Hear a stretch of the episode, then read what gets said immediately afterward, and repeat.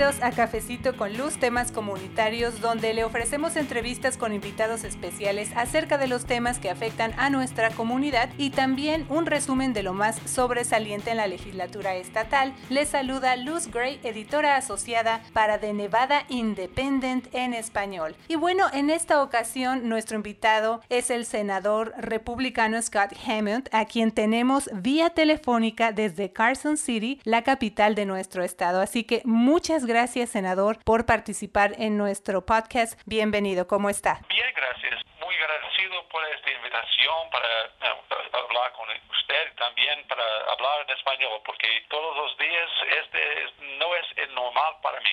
Muy bien, muchas gracias. Bueno, senador, usted nació en Nueva York, pero creció en Alaska, así que me gustaría que nuestro auditorio conociera un poco más acerca de usted, de su familia, incluyendo, por supuesto, su transición desde ese clima tan frío allá en Alaska hacia las altas temperaturas que tenemos aquí en Nevada. Además, también de que usted mencione, pues, cómo es que llegó a este camino de la política. Bueno, uh, sí, nací en Nueva York, pero nací a una familia militar.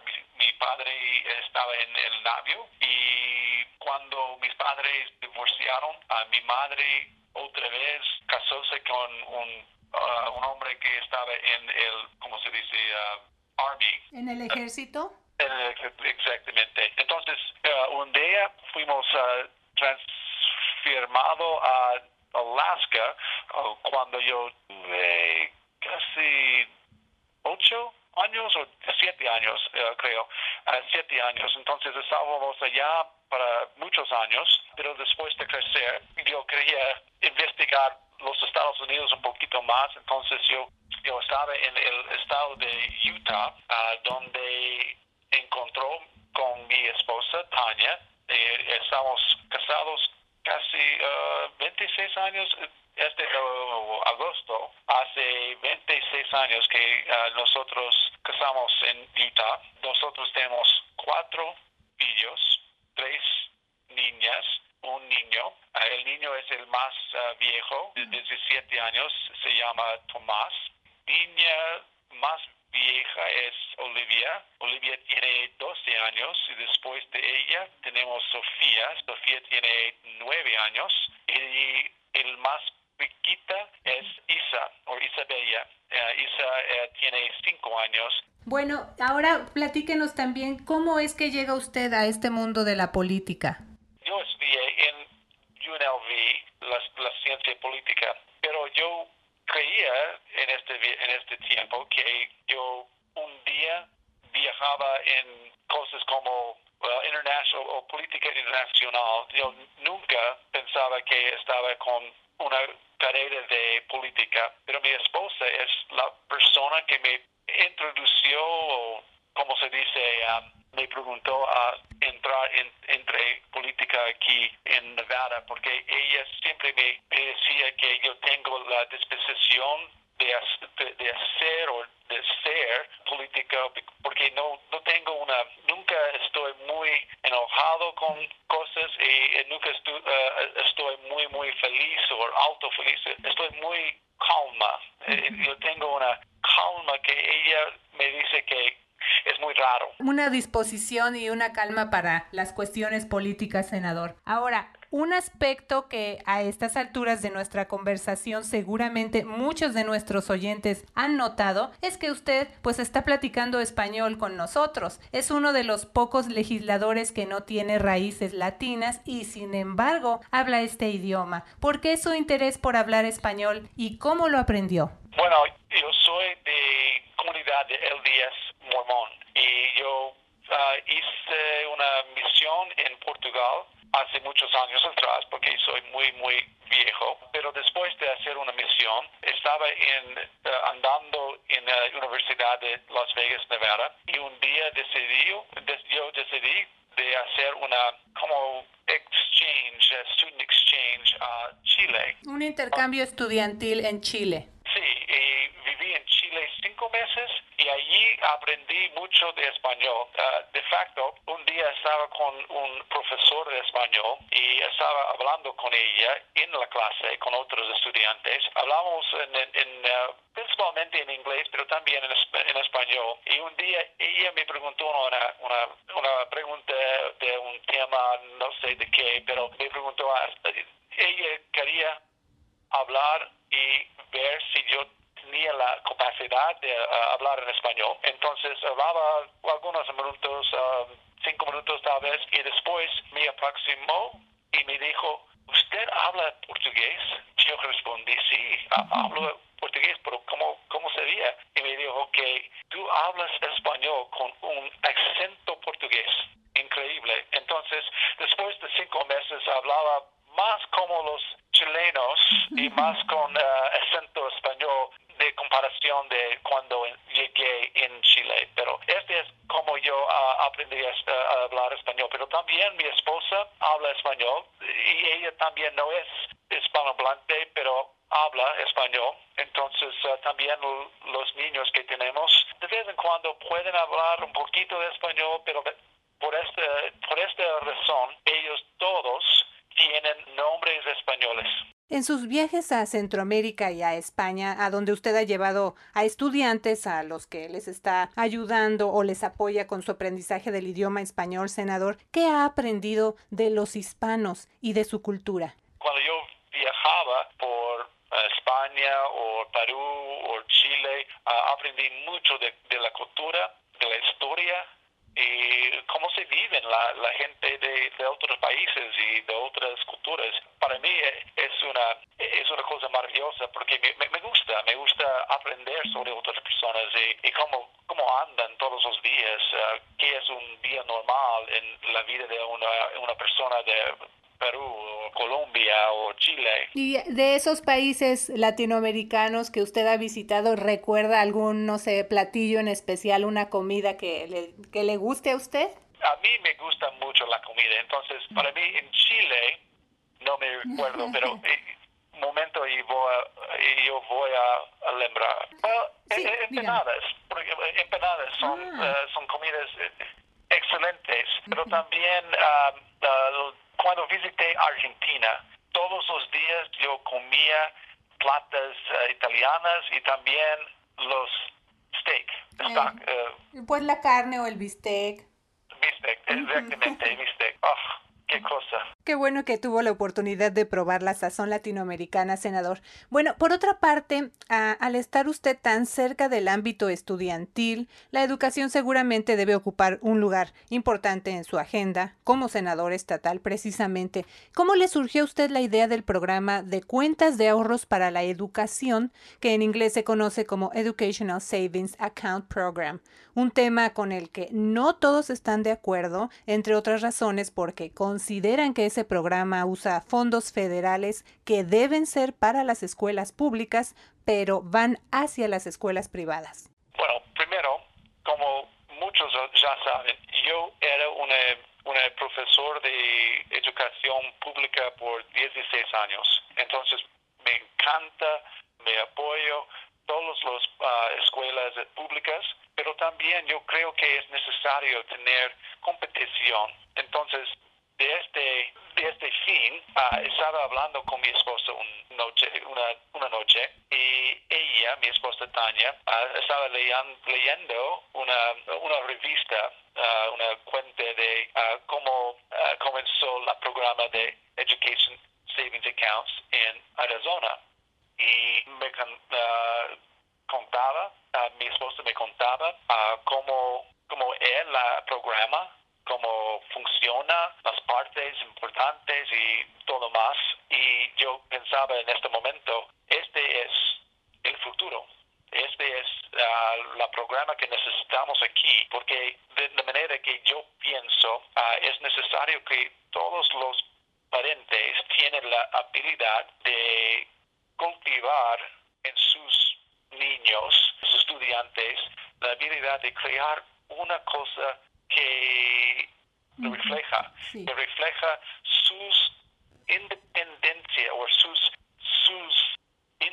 individual men's day or individual uh, your yo voy a decir en inglés their abilities, their own wants and desires, sus habilidades, sus deseos y, y lo que ellos necesiten para aprender más y aprender como ellos creen o quieren aprender. Uh, a crear, customiza, no sé cómo decir, customizar o customize, mm. customize en, español. Como para crear sus propias eh, maneras o tener sus propias opciones o opciones a su medida, ¿no? Sí, exactamente. Entonces, esta es la razón que yo introducí o introducí mm. a la programa de SISA o ESA Ahora, esto está en debate todavía en esta presente sesión legislativa, senador. ¿Cuál es la probabilidad de que la legislatura, que está controlada por los demócratas, apruebe la financiación de fondos para este programa?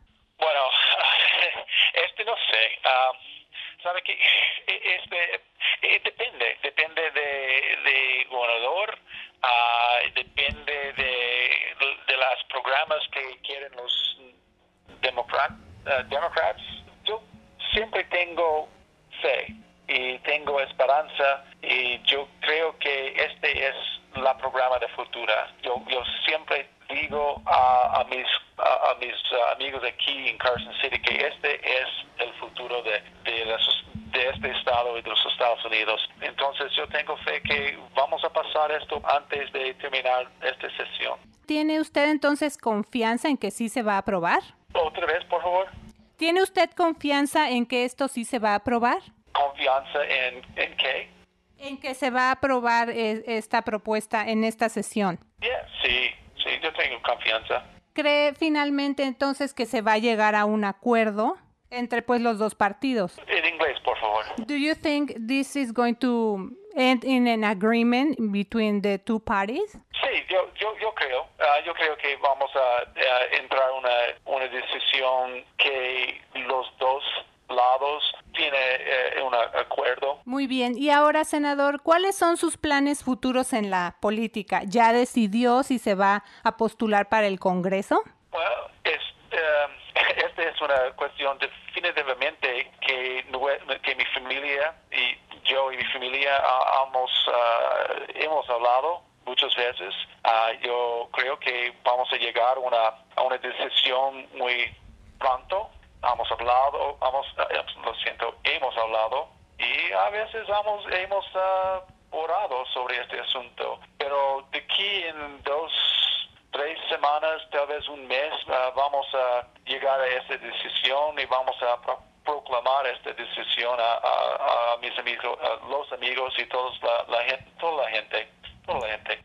Muy bien, senador, pues muchas gracias por conversar con la comunidad latina. Continuaremos entonces en contacto con usted, pues para saber cómo transcurren las cosas allá en Carson City, desde donde estaré informando los detalles de lo que ocurra durante la última semana de las sesiones legislativas. Así que gracias de nuevo al senador republicano Scott Hammond por haber estado aquí con nosotros. Muchas gracias de verdad, senador. Gracias.